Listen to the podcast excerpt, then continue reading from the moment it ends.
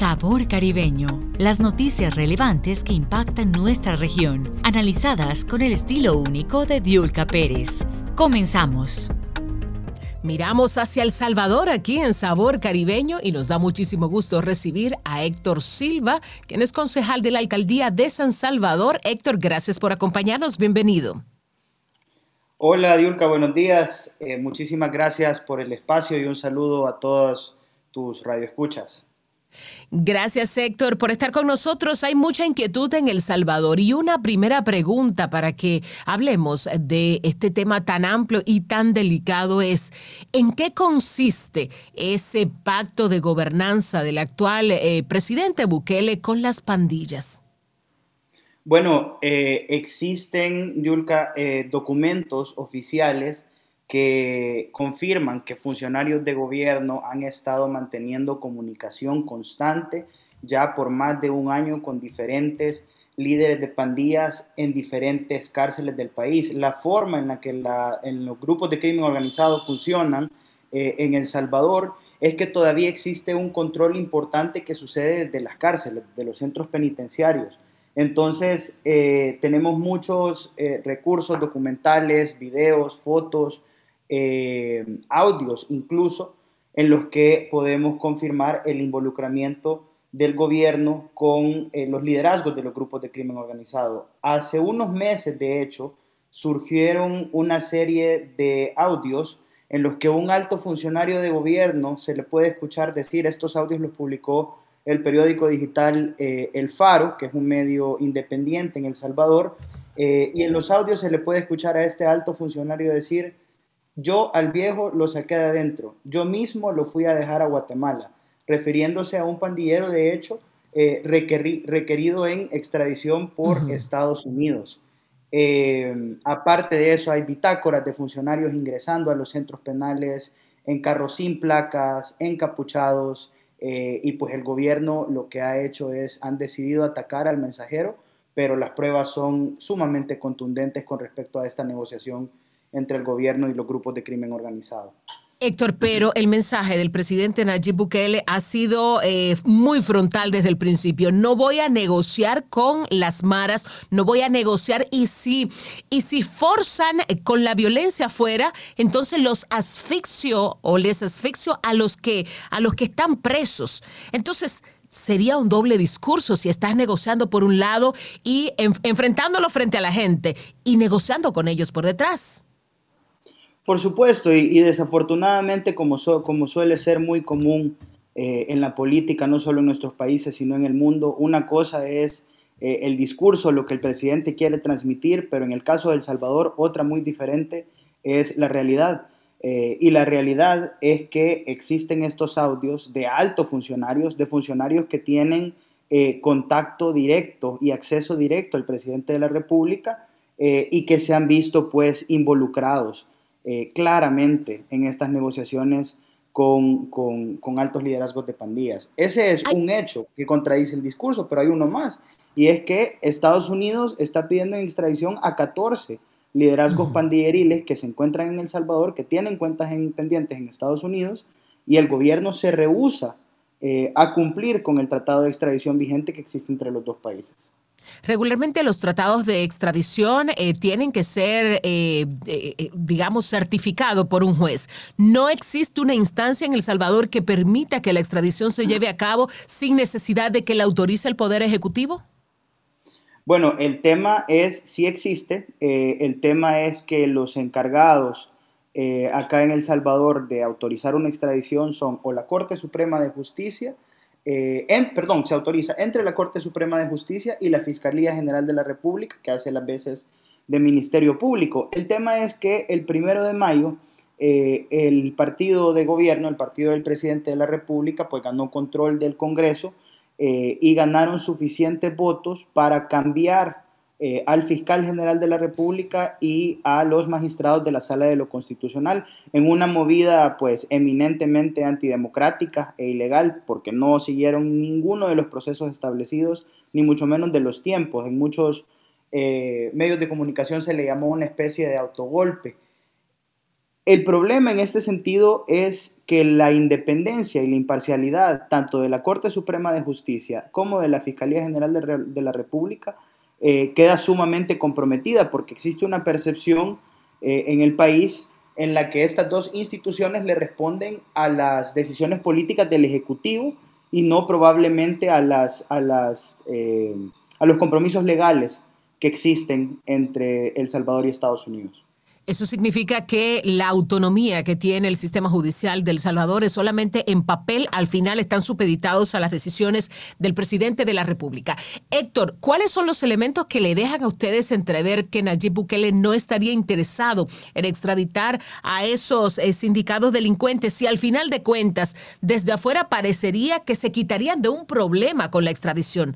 ¿Por qué razón no lo harían?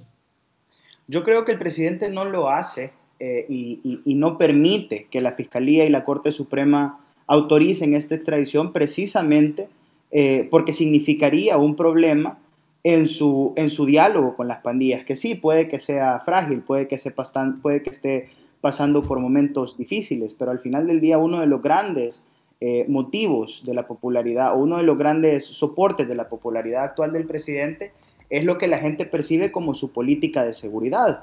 Eh, me imagino que algo muy delicado está en juego para que el presidente decida bloquear, eh, si es que es el caso, la extradición de estos, de estos liderazgos. Porque es, como lo dijo el, el, encargado de negocios de Estados Unidos, dijo eh, hace poco en una entrevista, no habría mejor signo de la voluntad que tiene El Salvador en cuanto al combate al, al, a, la, a, la, violencia en su país que la extradición de estos 14 miembros. Yo no podría estar más de acuerdo. Héctor, hay varias hipótesis que manejan tanto opositores a Nayib Bukele como gente de la sociedad civil que observa la situación que se está viviendo en su país. Se habla de que incluso en caso de ser extraditado esos pandilleros pudieran dar información que involucre al presidente.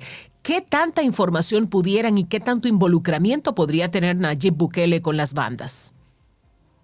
Bueno, no sé qué tanto, qué tanto involucramiento podrá tener este, él personalmente en estos procesos de negociación, pero lo que sí sabemos por, por la información que se ha hecho pública, y esto es algo que, como te repito, tiene eh, un respaldo documental bastante robusto, lo que sí sabemos es que si bien no es eh, el presidente la persona que está probablemente negociando directamente con los liderazgos de estos grupos de crimen organizado, eh, siempre ha estado al tanto del proceso. En estos audios que te comento, en los que un alto funcionario de gobierno eh, pues hace estas declaraciones, él también menciona que está en conversaciones constantes y frecuentes con el presidente respecto al proceso de negociación que se ha llevado en estos primeros tres años de gobierno.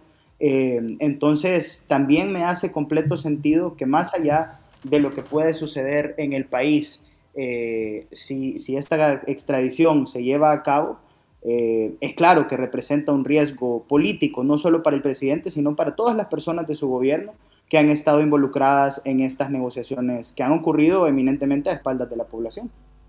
¿Se podría, hay un temor de que se pueda declarar una guerra por parte de las pandillas. En caso de eso pasar, ¿qué pudiera suceder en el país? ¿Pudiera haber un, un caos? ¿Pudiera haber una inseguridad desbordada? Bueno, por supuesto, eh, sin que las autoridades puedan frenarla. Claro, claro. este, este es precisamente el problema de, estas, de utilizar este tipo de diálogos eh, poco transparentes como políticas de seguridad. El, el, gobierno del presidente Bukele pasó tres años diciendo que se había implementado un plan de seguridad pública llamado el plan de control, el plan control territorial, eh, que básicamente consistía en eso, en recuperar el control de los territorios en los diferentes municipios, que el Estado, una vez más, fuese quien tuviese el control y no las pandillas. Eh, y a eso es a lo que el presidente le ha adjudicado su, su éxito, por así decirlo, en, cuanto al tema de seguridad. Pero en marzo de este año tuvimos un repunte de homicidios en el cual tuvimos el día más violento que hemos tenido en los últimos 30 años, con alrededor de 62 homicidios en un solo día. Eh, ese es el problema de utilizar estas negociaciones como política de seguridad, que las negociaciones, como cualquier otra interacción no regulada entre, entre dos partes, especialmente cuando una, un lado es el gobierno, pero el otro es un grupo de crimen organizado, son sumamente volátiles. Aquí no hay certeza de nada. Podemos pasar eh, dos semanas, tres semanas sin ningún homicidio, pero como no existe una política de seguridad clara, no, no tenemos garantía que el próximo fin de semana no vamos a tener un, un despunte. Entonces, eh, en ese sentido, pues esperamos obviamente que no se vuelva a dar una situación así. Fue un fin de semana eh, muy doloroso para el país, pero sí me preocupa el hecho de que el gobierno no tenga eh, una política de seguridad que vaya más allá del régimen de excepción que estamos viviendo en este momento. Héctor, las víctimas de esas oleadas de criminalidad de parte de las maras, ¿son personas comunes y corrientes o son delincuentes eh, que se matan entre ellos? O sea, ¿quiénes son las víctimas?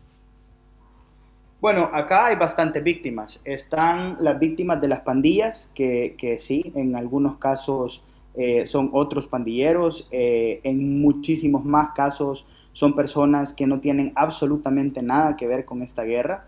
Eh, pero también están las víctimas del gobierno, que son las personas, que son miles de personas, eh, ya después de tres meses, que se han visto afectadas por un régimen de excepción en el que cualquier joven que vive en una comunidad estigmatizada eh, y que no cumple con los requisitos económicos puede ser sujeto a cárcel, puede ser sujeto a estigmatización, eh, las, las, cárceles salvadoreñas, después del, eh, eh, después del, o en este contexto del régimen de excepción, son una, una escena desgarradora, con cientos de madres afuera de las cárceles, preguntando por sus hijos, rogando para que les den información. el país no solo, no solo tiene reportes de cientos de detenciones arbitrarias, sino que también existen reportes de docenas de personas que están muriendo en las cárceles bajo la custodia del Estado, precisamente porque no existen las garantías procesales necesarias eh, para las personas en El Salvador. Entonces, acá hay, hay, víctimas de todos lados. Eh, siempre, desafortunadamente, los platos rotos los terminan pagando las personas con menos recursos y en las comunidades más vulnerables del país.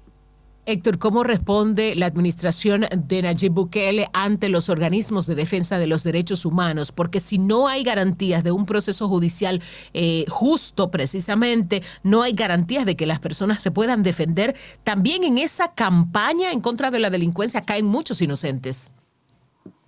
Sí, definitivamente el presidente este, básicamente ha ignorado eh, todas estas, todas estas peticiones que se le han hecho desde diferentes organizaciones de derechos humanos. Más importante aún, ha ignorado a las familias salvadoreñas eh, que han pedido que cese la represión desde el estado de, de, excepción. Pero lo más, lo más difícil en este caso probablemente es que el presidente se refiere a estas detenciones arbitrarias eh, y a estas, a estas personas que están muriendo dentro de los centros penales. Él dice, en una operación tan grande como esta, eh, siempre va a haber un margen de error, aunque sea el 1%. Y en ese caso es muy triste ver cómo un gobernante se puede referir a algo tan delicado como la vida de un ser humano, que puede ser en muchos casos el sustento de una familia, desde la frialdad de un concepto estadístico como el margen de error. Estas personas no son números, sino que son personas que han perdido a un miembro, a una parte importante de su familia. Yo he conocido casos en los que esto ha significado eh, perder totalmente el sustento económico de familias que tienen adultos mayores, de familias que tienen hijos. Eh, ha significado perder esposos que ya no han podido ser donantes de sangre, incluso hasta de órganos para sus esposas, porque de un día para el otro la policía decidió que ellos eran culpables de algo. Entonces, eh, sí, es, es una tragedia lo que está sucediendo en El Salvador y ese es el lado que no vemos porque lo que el presidente siempre trata de comunicar hacia afuera es que se ha reducido la violencia, que están limpiando eh, las calles de las pandillas, pero nosotros tenemos que preguntarnos cómo empezaron las pandillas en El Salvador. Las pandillas empezaron a partir de una dinámica social en la cual el Estado eh, prefería humillar a los jóvenes en las comunidades más estigmatizadas que darles oportunidades con salud y con educación. Entonces, eh, lo más triste de todo esto, Diulka, probablemente es que en El Salvador tenemos muchísima experiencia eh, y ya hemos hecho, ya hemos probado todo este tipo de, estrategias. Ya sabemos cómo funciona la represión a corto y a largo plazo eh, ya sabemos cómo funciona la cooptación de las instituciones a corto y a largo plazo, y aún así parece que es muy difícil para nosotros entender que justamente los errores que se cometieron en el pasado, que nos llevaron a una guerra civil, que luego nos llevaron a ser, a un, a ser un país asediado por las pandillas, son muchos de los mismos errores que se están cometiendo en este momento. Increíble. Héctor Silva está con nosotros, él es concejal de la alcaldía de San Salvador. Cuando regresemos, Héctor, hablaremos acerca de quiénes son los responsables y si hay una sola banda a la que se apunta la mayoría o la mayor cantidad de la delincuencia en El Salvador. Regresamos enseguida aquí en Sabor Caribeño. Usted no se mueva de, de aquí, de americano. En breve regresamos con más Sabor Caribeño junto a Diulca Pérez por Americano. En Actualidad Noticiosa con Lucía Navarro. Y analicemos esta postura de los medios hegemónicos con el analista político Jesús Márquez. Bienvenido Jesús, muchas gracias por el contacto. Jorge Ramos lo ha dicho inclusive que, que no tiene nada de malo ser eh, un poco de activista. En su caso yo creo que es más activista que periodista. Ah, y, y, ojo, no, no estoy recriminándole a los activistas. Hay muy buenos activistas y es una, una, una labor muy noble, pero tienes que definirte, ¿no? O eres activista o eres periodista, no puedes ser las dos. Y por eso el periodismo en Estados Unidos está muriendo, y no nomás en Estados Unidos, esto es a nivel mundial, ¿eh? esto no es únicamente aquí, inclusive, inclusive yo diría más aún en países latinoamericanos. Por Americano, de lunes a viernes a las 10 pm este, 9 Centro, 7 Pacífico.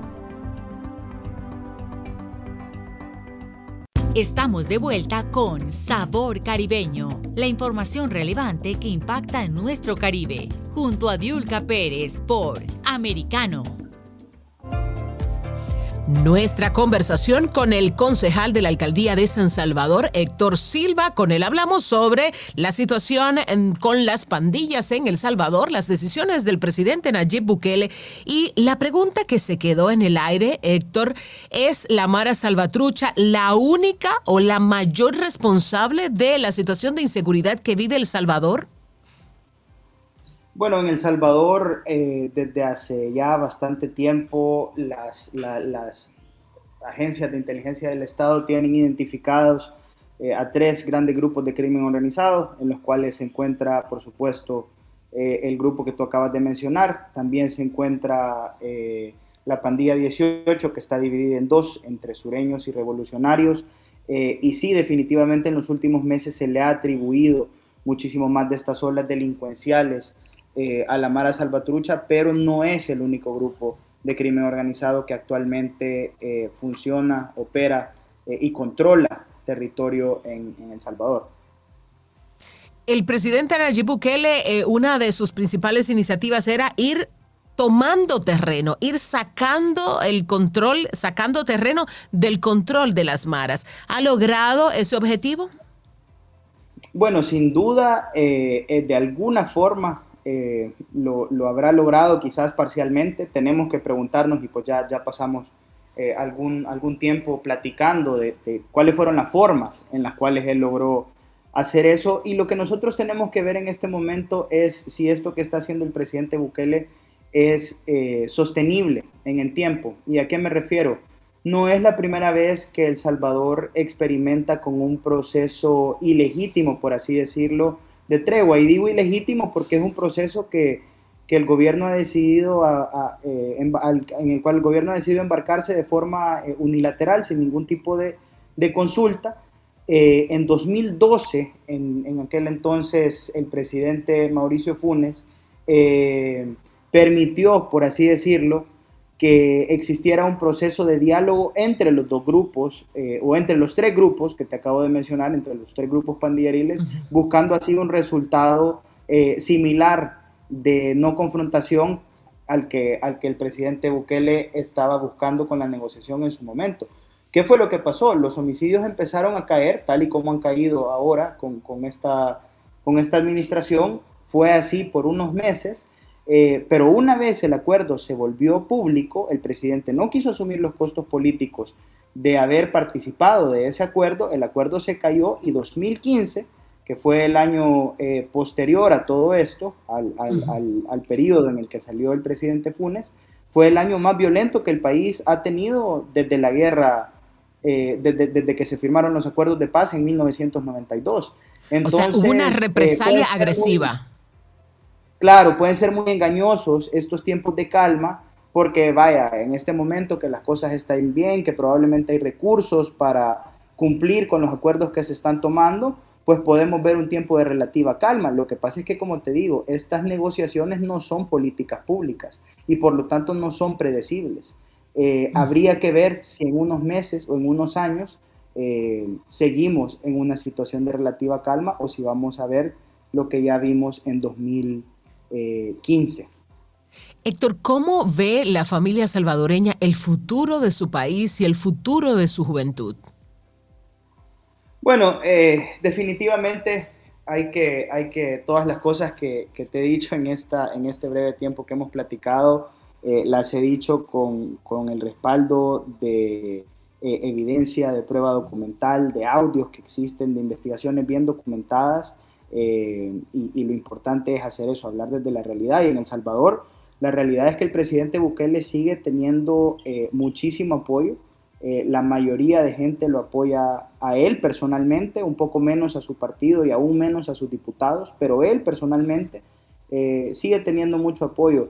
Lo que nosotros, eh, el mensaje que como funcionario joven yo trato de enviarle a la población salvadoreña es, está bien, todos estamos en derecho de apoyar a la persona que mejor nos parezca, para eso es la democracia, pero aún el mayor apoyo no debe venir sin cuestionamientos. Eh, y en estos momentos en los que con un régimen de excepción cada vez tenemos menos garantías legales y constitucionales, el llamado incluso a las personas que apoyan al presidente es a cuestionarse. ¿Qué nos garantiza que nosotros no somos los próximos arrestados? ¿Qué nos garantiza que no va a ser alguien de mi familia el que va a ser víctima de una detención arbitraria? Eh, ¿Por qué el presidente no se pronuncia con respecto a sus funcionarios que han admitido sacar a líderes pandilleriles de la cárcel? ¿Por qué el presidente sigue, eh, entre comillas, invirtiendo dinero en Bitcoin cuando eh, la Universidad de El Salvador está prácticamente en la quiebra? Entonces, eh, pues respondiendo tu pregunta, sí, la mayoría de gente sigue, sigue teniendo mucho apoyo por el presidente, pero creo que hay muchas preguntas que hacer para que ese apoyo pues se mantenga en el tiempo. Héctor, antes de irte brevemente, ¿de dónde sale el financiamiento de las pandillas? Pues necesitan eh, dinero, necesitan armas, necesitan eh, mucha, muchos recursos. Bueno, las pandillas por mucho tiempo han tenido un mecanismo de, financiamiento en el que básicamente se han valido de extorsionar eh, cualquier tipo de economía formal o informal eh, que funcione dentro de sus territorios.